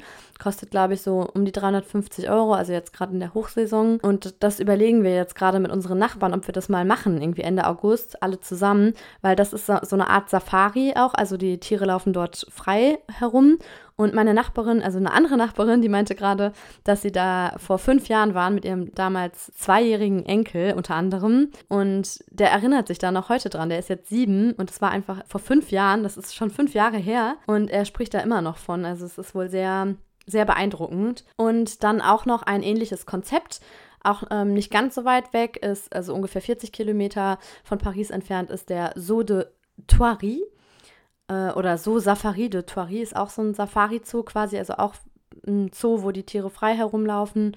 Und da kostet der Eintritt ungefähr 30 Euro. Ja, von uns sind es ungefähr 30 Kilometer oder nicht mal ganz eine Stunde braucht man dann ungefähr dorthin. Und ja, jetzt habe ich, glaube ich, echt mal so einen guten Rundumschlag gemacht. Den Saut de Thoiry kannte ich zwar vom Namen, aber Saut de Sersa bin ich jetzt echt nur drauf gekommen, weil ich meiner Nachbarin eben erzählt habe, also der älteren Nachbarin, die mit ihrem Enkelkind in dem Saut de Sersa war, als ich eben von der Podcast-Folge erzählt habe. Und dann meinte sie, nee, mach das nicht mit dem Saut de Beauval, fahr lieber mal in den Saut de Sersa. Und ja, ähm, auf jeden Fall cool, was durch diesen Podcast so entsteht, dass man dann immer mehr und immer mehr und immer mehr rausfindet, was man alles machen kann. Also ich glaube, ich habe euch jetzt mit genug Infos zum Thema Zoos versorgt. Eine Alternative zum Zoo sind Farmtiere, also sich Farmtiere anzuschauen. Es gibt zum Beispiel die Ferme de Paris, die ist umsonst, beziehungsweise von der Stadt finanziert. Die ist im Bois de Vincennes, also am gleichen Ort, wo auch der große Zoo von Paris ist.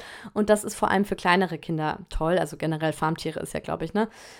Ab einem be bestimmten Alter ist es nicht mehr so interessant. Ich würde mal so behaupten, ab 5, 6 ist es vielleicht nicht mehr so wahnsinnig spannend, aber für Babys, Kleinkinder und Kinder so bis sechs, sieben oder ja, kommt aufs Kind an, aber wenn ihr die Folge hört, dann habt ihr ja vielleicht schon im Hinterkopf, ob es für euer Kind relevant ist, noch in, sich Farmtiere anzuschauen oder nicht. Aber bei der Ferme de Paris sind so ungefähr 60 Tiere, Ziegen, Schafe, Hühner, Gänse, Hasen und ja, für uns persönlich wird sich das jetzt nicht so lohnen, extra für die, für die Ferme de Paris dorthin zu fahren. Aber wenn ich in Paris wohnen würde, würde ich das, glaube ich, machen. Nur sind wir jetzt halt im Vorort von Paris, wo es auch einige Ferme Pädagogik gibt und die sind nochmal cooler, finde ich. Zum Beispiel direkt in Herblay, wo wir wohnen, ist die sogenannte Ferme Agir, A-J-I-R, geschrieben.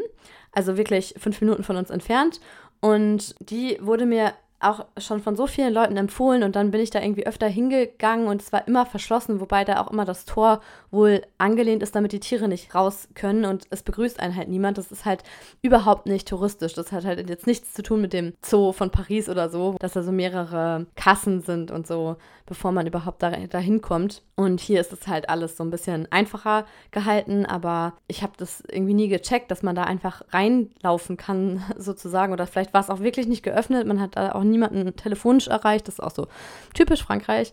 Aber wir haben dann so eine Einladung bekommen an Ostern, dass es da eine Ostereiersuche gibt in dieser Ferme Agir. Und dann bin ich eben jetzt dieses Jahr an Ostern das erste Mal dorthin gegangen mit den Kindern und es war richtig, richtig cool. Da waren auch super viele Kinder. Das waren bestimmt 100 Kinder, unübertrieben, die sich dann da auf die Ostereiersuche begeben haben.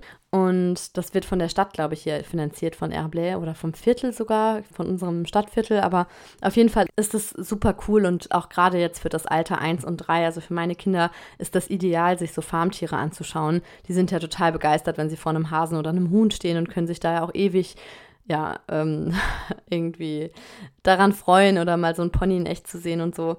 Und ja, ich hatte ja gerade gesagt, es gibt ja auch mehrere Fernpädagogik. Es gibt zum Beispiel die Fernpädagogik Sartrouville, die heißt eigentlich Ferme de Galie. Und als ich die Folge geskriptet habe, habe ich herausgefunden, dass es noch zwei andere Ferme de Galie gibt. Nicht nur in Sartrouville, sondern auch noch in Saint-Denis und in Saint-Cyr-l'École.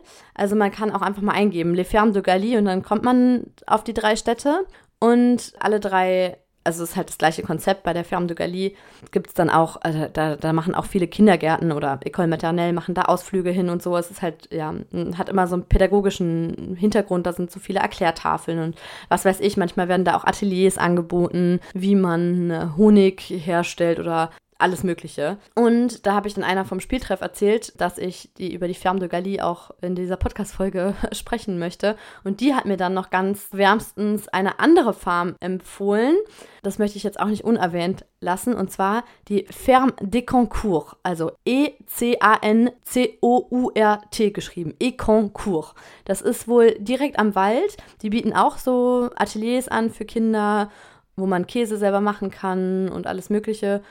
Und ja, also wenn ihr daran interessiert seid, kann ich euch das empfehlen. Ich muss es auch selber unbedingt ausprobieren. Die Ferme des Concours kannte ich jetzt auch noch nicht. Aber ja, das ist das Schöne daran, wenn man Leuten erzählt, man macht eine Folge da und dazu und dann kommt immer noch mehr Input. Und auch noch was, was so ein bisschen off-topic ist, aber ich hatte ja gerade ähm, über Weihnachten oder die Weihnachtszeit oder Winterzeit in Paris gesprochen. Und wenn ihr im Winter da seid, also so zwischen November und Januar, dann müsst ihr euch unbedingt, un, un, un, unbedingt die Vitrinen anschauen bei Lafayette, also von den Grand Magasins. Das ist so, so schön und ja, da merke ich immer, dass ich dann doch Glück habe, wirklich in dieser tollen Stadt zu wohnen, dass ich das Emily jetzt auch schon mehrfach zeigen konnte und Jerome hat auch jedes Jahr, seitdem er denken kann, sich die Vitrinen angeschaut von Lafayette.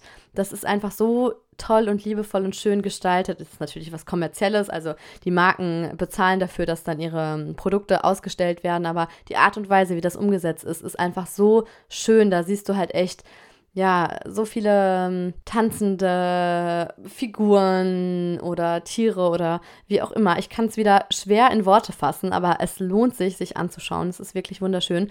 Und als ich jetzt in Deutschland im Urlaub war, hatte meine Mama sich so ein Bild ausgedruckt. Da hatte ich ihr mal ein Foto geschickt, wo so, ich glaube, das war Gucci-Werbung oder ich weiß gar nicht mehr von irgendeiner tollen großen Marke, wurde da Werbung gemacht bei Lafayette und ich hatte ihr das als Foto geschickt und sie hat sich das ausgedrückt und an die Tür gehängt. Also es sieht wirklich spektakulär aus, wie die das da gestalten. Das ist echt ein, ein Highlight. Es lohnt sich, die Grand Magasin sich anzuschauen im Winter. Weiter geht es jetzt mit dem Thema Bootfahren in Paris. Das ist auch so eine typische Touri-Outdoor-Aktivität, die aber auch richtig cool ist, muss ich sagen. Also ich bin schon öfter, ich glaube fünf oder sechs Mal bestimmt, habe ich Bootstouren auf der Seine gemacht und ich fand es jedes Mal schön. Natürlich gibt es alle möglichen Fortbewegungsmittel in Paris, von Rollern über Fahrradvermietung bis Ente mieten durch Paris, habe ich auf einigen Blogs gelesen, dass sich das lohnt, eine Ente in Paris zu mieten. Habe ich ähm, persönlich jetzt noch nie groß gesehen oder gemacht, aber fand ich lustig. Wie gesagt, möchte ich auch noch mal eine eigene Folge zum Thema Transportmittel in Paris machen, wo ich vor allem auch über die Metro spreche. Aber Bootfahren ist natürlich ein cooles Fortbewegungsmittel, je nachdem, ob man seekrank wird oder nicht. Für meinen Mann wäre es jetzt nix, aber es ist auf jeden Fall eine schöne Möglichkeit, Paris zu entdecken und es ist auch nicht so teuer. Man kann sich auch spontan einfach entscheiden. Also wenn man am Eiffelturm ist oder da in der Nähe, kann man entweder direkt am Eiffelturm bei Bierhackheim an der Station oder auch bei Alma Marceau schauen. Da fahren eigentlich immer, also gefühlt immer fährt da in, der nächsten halben Stunde auf jeden Fall immer was ab. Man kann auch bei jedem Wetter sowas machen. Also klar, es ist eher eine Outdoor-Aktivität, aber manche Schiffe oder Boote sind auch überdacht. Oder manchmal ist es auch gerade gut, wenn es so heiß ist, weil es ja dann auch windig ist. Muss man natürlich aufpassen, dass man keinen Sonnenbrand kriegt. Aber das ist auch immer sehr angenehm, finde ich, wenn man dann im Sommer so, ja, diesen diesen, allein wenn man irgendwie an der Seine langläuft und da fährt so ein, so ein Touri-Boot an einem vorbei, also so ein Sightseeing-Boot und man kriegt den Wind ab, finde ich immer schon sehr angenehm. Das bekannteste Unternehmen ist da Bateau Mouche, hatten wir auch mal eine Unterrichtseinheit dazu, im Französisch LK. Ihr merkt, mein Französischunterricht hat mich sehr geprägt und ich habe da echt ja, vieles über Paris schon gelernt in der Schulzeit. Und es ist übrigens so, wenn ihr doch ein Ticket vorher reservieren wollt, dann seid ihr nicht zeitlich gebunden. Dann ist das zwei Jahre gültig. Also ihr könnt schon zum Beispiel bei Batumouche vorher so ein Ticket kaufen und dann muss man auch kein Zeitfenster reservieren. Das musste man ja immer zu Covid-Zeiten bei allen möglichen Museen und so. Da ist es aber so, dass man eben ja das Ticket kauft, dann kriegt man so einen QR-Code zugeschickt und wenn man den vorzeigt, kann man auch einfach spontan vor Ort eben an einer Fahrt teilnehmen. Das kostet, also bei Vatemouche kostet eine Fahrt für 45 Minuten oder ja, maximal eine Stunde, 15 Euro für Erwachsene und für Kinder ab vier, also unter vier ist es umsonst und ab vier bis elf Jahre zahlt man 6 Euro. Also ich finde, das ist total in Ordnung. Und ich habe dann nochmal geschaut, ob es auch spezielle Bootsfahrten für Kinder gibt. Weil klar, man kann jetzt jegliche ähm, Bootscompany nehmen. Bateau ist wie gesagt die bekannteste, aber es gibt alle möglichen. Ich hatte zum Beispiel auch mal so eine romantische Dinner-Cruise auf, wie heißt das nochmal? Bateau en Seine. Nee, Paris en Seine. Also genau, das ist ein Wortspiel wegen der Seine, also dem Fluss. Und en Seine, also in Szene gesetzt. Also man schreibt es wie die Szene auf Französisch, also en Seine, S-C-E-N-E. E und nicht wie der Fluss die Seine. Ich hoffe, ihr könnt mir noch folgen. Das fand ich auch super cool. Das habe ich schon zweimal gemacht. Einmal mit meiner Schwester ähm, das hatte ich ihr zum Geburtstag geschenkt und wusste nicht, dass das eigentlich so ein Pärchending ist. Und mein damaliger Ex-Freund, der ja, ähm, also es war ja eine toxische Beziehung und der war immer super eifersüchtig, der wollte das dann auch unbedingt machen und dann haben wir das nochmal zusammen gemacht, er und ich. Also jetzt lache ich drüber, eigentlich ist es lächerlich. Es ist auf jeden Fall eine schöne Rundfahrt und man zahlt da 40 Euro für so ein Dinner und äh, fährt eben dabei an diesen ganzen Touri-Spots vorbei. Aber es, es lohnt sich schon sehr. Also ich fand es richtig schön. Ist allerdings jetzt, glaube ich, nicht so das kinderfreundlichste Fortbewegungsmittel. Aber wollte ich trotzdem nochmal an der Stelle erwähnen, weil es gibt schon coole Bootsfahrten in Paris. Unbezahlte Werbung ist das hier. Eigentlich müsste ich mal Paris en Seine kontaktieren und fragen, ob die an einer Kooperation mit mir interessiert werden. Aber ich habe nochmal nachgeschaut, da war ich wohin, ob es auch so spezielle Bootsfahrten für Kinder gibt. Und ich bin da auf eine Company gestoßen, die haben, ich glaube aber, ich weiß nicht, ob das dann nur auf Französisch ist, wahrscheinlich. Geht auch vom Eiffelturm los. Also direkt vom Eiffelturm, nicht einmal mach so, aber geht ja immer von einem von den beiden Orten los. Und das ist so eine spielerische und interaktive Kreuzfahrt für, die kind für Kinder zwischen sechs und elf Jahren. Manches ist auch schon ab fünf Jahre. Und da ist eben ein Conferencier, der sich besonders an die Kinder wendet und dann auch so lustige Geschichten über Denkmäler erzählt und Anekdoten und an den Brücken und Statuen da halt so, ja, kindgerechte Erklärungen drauf hat. Da gibt es, wie gesagt, mehrere Companies, die das anbieten. Ich verlinke euch mal eine Übersicht von den ganzen ja, Companies von Family in Paris.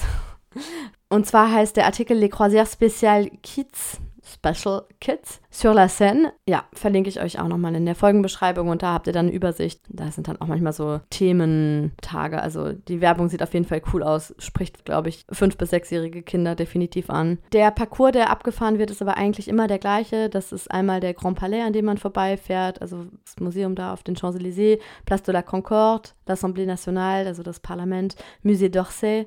Übrigens auch ein wunderschönes Museum. Louvre, lohnt sich natürlich auch immer. La Conciergerie, l'Hôtel de Ville und dann fährt man bis Notre Dame und meistens dann Retour. Es gibt auch so Hop-on, Hop-off-Boote wie Bateau Bus. Da hatten wir auch mal eine Unterrichtsreihe dazu.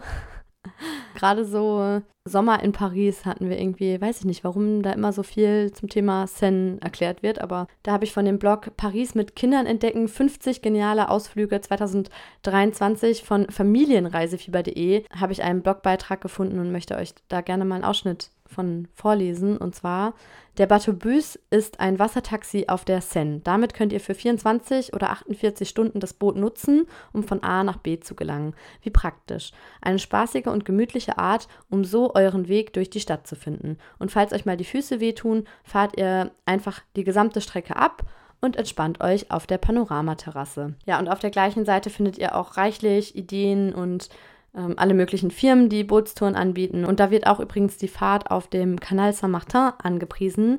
Das ist ein bisschen weniger touristisch als die Seine. Es gibt auch Touren, wo man beides macht zum Beispiel. Aber ich glaube, viele wissen gar nicht, dass es zwei Gewässer gibt, die durch Paris fließen. Und da lese ich auch mal von dem Blog vor. So Seine und Canal Saint-Martin. Die Kreuzfahrt ist etwas ganz Besonderes. Es geht über die Seine und ihr seht Notre Dame, den Place de la Bastille und das Musée du Louvre. Dann geht es in den Canal Saint-Martin. Hierbei handelt es sich um einen 4,5 Kilometer langen Kanal, man kann übrigens aber auch nur den Kanal Saint-Martin machen. Das hatte ich damals, glaube ich, gemacht.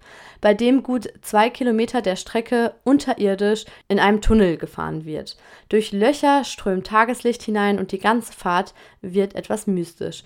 Die spannende Schifffahrt ist ein toller Tipp, um Paris mit Kindern zu entdecken.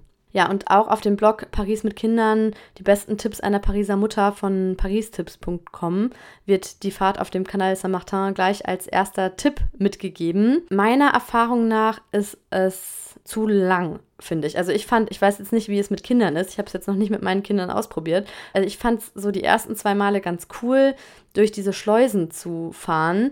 Aber ich glaube, es gab sieben Schleusen auf dem Kanal Saint-Martin und ich weiß nicht, ob ich das wirklich mit Kindern, also ob ich das jetzt mit Emily und Laila machen würde oder machen werde mal.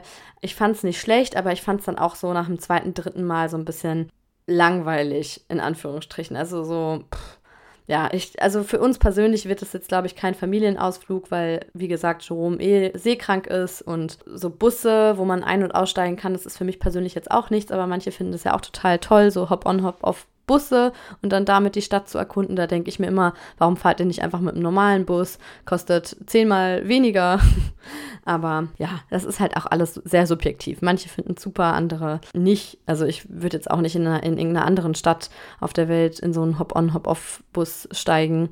Aber das ist natürlich sehr individuell. Zum nächsten und letzten Thema, bevor ich noch so ein paar aktuelle Tipps euch mitgeben möchte. Aber jetzt kommt erstmal das letzte große Thema und zwar Freizeitparks, les parcs à l'extérieur. Beim Thema Freizeitparks denkt ihr wahrscheinlich direkt an Disneyland. Es gibt aber auch noch den Parc Asterix, den Parc Saint-Paul, Mer, äh, La Mer du Sable, ist eher für kleinere Kinder, komme ich gleich nochmal auch drauf zu sprechen. Und dann gibt es einen einzigen Freizeitpark oder so eine Art Freizeitpark, der direkt in Paris ist, und zwar der Park hinter der äh, Fondation Louis Vuitton, also hinter diesem ja, tollen Museum, der auch so eine ganz crazy Architektur hat. Und das ist der sogenannte Jardin d'Acclimatation. Das ist der einzige, der eben direkt im Stadtzentrum von Paris ist. Denn Disneyland ist ja auch 45 Kilometer von Paris entfernt. Und das ist immer so ein bisschen das Klischee. Aber es gibt echt einige Touristen, also vor allem amerikanische Touristen, die manchmal von irgendwo aus Amerika nach Paris fliegen, sich nur Disneyland anschauen, da drei Tage verbringen, direkt vor Ort übernachten, noch nicht mal, also vielleicht noch höchstens den Eiffelturm sich anschauen und wieder nach Hause fliegen. Ja, also das ist schade, finde ich, weil Paris hat so viel mehr zu bieten als Disneyland. Aber ja, ich verstehe schon auch diesen großen Hype um Disneyland. Ähm, ich kenne aber auch einige, vor allem die Leute, die eben aus Paris kommen und umkreisen. Mein Mann gehört zum Beispiel zu den Leuten, der sagt, er würde niemals oder er möchte nicht äh, Disneyland unterstützen. Ein Ticket kostet ja um die 100 Euro für Kinder und für Erwachsene und ich glaube auch schon ab drei oder so. Also es ist jetzt schon, wenn wir jetzt zu viert hingehen würden, würden wir schon 300 Euro zahlen. Also es ist schon echt krass. Aber er wird nicht drum herum kommen, weil ich will auf jeden Fall mal meinen Kindern das auch zeigen. Ich habe hab meinen Neffen damals zum sechsten Geburtstag ins Disneyland eingeladen. Ich habe einmal meine Schwester zum Geburtstag eingeladen. Und dann war ich noch ein drittes Mal auch mit meiner großen Schwester und ihren Kindern waren wir gemeinsam dort. Da war ich hochschwanger mit Emily. Das war zwei Tage vor der Geburt. Genau. Hat vielleicht auch dazu beigetragen, dass das die Geburt ausgelöst hat. Hat er, glaube ich, schon mal in der Geburtsfolge von Emily erzählt. Und ja, es sind 100 Euro Eintritt, aber es bleibt ja natürlich nicht dabei, weil man konsumiert da drin ja auch dann, gerade mit Kindern, die wollen ja dann irgendwelche Kuscheltiere und was weiß ich kaufen. Und das ist natürlich auch so gemacht, dass du da dran vorbei musst, um durchzukommen und so. Aber ich finde, es lohnt sich schon. Es ist halt einfach, ja, es ist einfach einmalig. Und übrigens ist dieses Jahr auch 30. Öffnungsjubiläum. Und zu diesem Anlass sind bis September 2023 auch ganz viele Sonderveranstaltungen. Mir wurde mal, als ich im Zug saß, von einer Frau ein Podcast empfohlen, der heißt Sei mein Gast. Und da geht es um Disneyland. Ich könnte jetzt viel sagen, aber versuche mich kurz zu fassen. Ich würde euch empfehlen, vorher zu überlegen, wohin ihr wollt, auf welche Fahrgeschäfte, denn sonst ist man schnell überfordert und vielleicht auch frustriert, weil man da nicht so viel machen konnte, wie man machen wollte. Also so ging es meiner großen Schwester. Wir hatten nur den Eintritt für einen Park. Es gibt ja also das Disneyland und Disney Studio. Ich würde euch auch empfehlen, für einen einen Tag nur einen Park vorzusehen, außer ihr bleibt zwei Tage da oder länger, dann könnt ihr auch beide Parks machen, aber ansonsten hetzt man wirklich nur durch. Im Disneyland sind auch sieben Hotels, es gibt auch noch acht weitere, also Partnerhotels und es ist schon eine tolle Sache. Also man kann es nicht anders sagen. Es ist aber auch anstrengend. Also die Musik die ganze Zeit, das ist so ein Dauergesüssel, vor allem wenn du reinkommst und dann da durch diese, ja, da wo die ganzen Bars und Cafés und Bistros sind und so, wenn du auf dieses Schloss zuläufst, da ist das so in Dauerschleife, diese typische Disney-Musik und es ist schon auch anstrengend. Aber es ist schon geil. Auch abends ist ja im Sommer immer ein Feuerwerk, jeden Abend. Ich glaube, um 21 Uhr war das. Muss man nochmal nachschauen. Ansonsten ist ja auch immer alternativ eine Parade. Die Paraden lohnen sich auch dafür, also da, da hinzuschauen. Es gibt übrigens auch einen Disney-Shop auf den Champs-Élysées. Also wenn ihr nicht es ins Disneyland schafft, aber auf die Champs-Élysées, dann könnt ihr euch auch dort im Disney-Shop irgendwie ein kleines Andenken kaufen oder so. Und was viele hier aus der Region besser finden von den Fahrgeschäften und auch vom Preis und so, ist der Parc Asterix. Da geht es eben um Asterix und Obelix, also das ist das Thema. Das liegt auch etwas außerhalb von Paris, ist auch nicht ganz mit öffentlichen Verkehrsmitteln zu erreichen. Es gibt zum Beispiel vom Flughafen Charles de Gaulle Shuttlebusse zu dem Park. Ansonsten ist es am einfachsten, glaube ich, mit dem Auto anzureisen. Da ist auch ein großer Parkplatz davor. Und es gibt wohl auch sowas ähnliches wie einen Flixbus, mit dem man da hinkommt. Und ich lese mal vor, weil ich war selbst noch nicht da. Jerome war schon mehrfach da.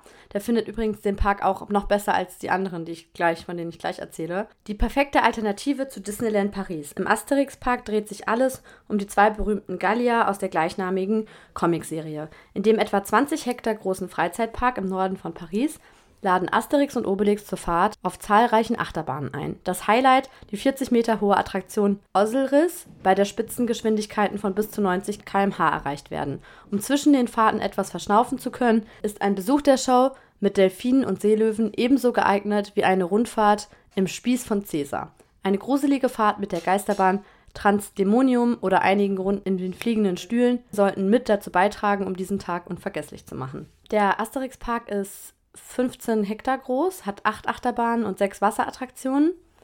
Im Vergleich zu Disney, der ist viel größer, also Disneyland ist viel größer, ist 2230 Hektar groß und der dritte Park, von dem ich jetzt noch sprechen möchte, also der dritte Freizeitpark, ist der Parc Saint-Paul. Der ist etwa 70 Kilometer von Paris nördlich entfernt. Da kostet der Eintritt 25 Euro für Erwachsene und 21 Euro für Kinder, also schon ne, ein Viertel von dem, was Disneyland kostet. Und das ist vor allem auch super für die Kleinen, so von drei bis sieben findet man da auch einiges. Das ist auch alles ähnlich, ne? Also es sind auch ungefähr sechs Achterbahnen, alle möglichen Fahrgeschäfte, Freizeitpark halt. Und dann gibt es noch den Mer du Sable. Das ist auch ein Freizeitpark. Der eignet sich auch besonders gut für kleinere Kinder oder für ja, Kinder, sage ich mal so mittleren Alters. Und wenn man auf die Homepage, also wenn man sich die Homepage anguckt, dann denkt man schon gleich, man ist in der Wüste. Da gibt es wohl auch so drei Universen. Einmal das Tal der Mississippis, die Colorado-Schlucht, die Wüste von Neumexiko. Und der Park ist 45 Hektar groß, verfügt über drei Achterbahnen. Insgesamt sind es 26 Attraktionen. Für Erwachsene kostet es 30 Euro. Ab 12 gilt man allerdings als erwachsen und für die 3- bis 11-Jährigen kostet es 24 Euro. Und dann gibt es noch den Jardin d'Acclimatation, hatte ich ja anfangs schon erwähnt. Da hatte übrigens Emily ihre allererste Karussellfahrt im Jardin d'Acclimatation. Da war ich mit meiner Mama. Das ist auch richtig schön, vor allem wenn man sich dann vorher zum Beispiel, also wenn man ins Museum geht, in die Fondation Louis Vuitton und dann anschließend in den Jardin d'Acclimatation, naja, macht man mit Kindern eigentlich ja nicht, dass man dann so mehrere große Sachen verbindet, aber wer weiß. Ich will es ja mal erwähnt haben, dass das eben ganz nah beieinander liegt. Und da gibt es auch ganz viel, auch vor allem für die ganz Kleinen, also so verzauberte Fahrgeschäfte, Karusselle, Spielplätze, Wasserbrunnen.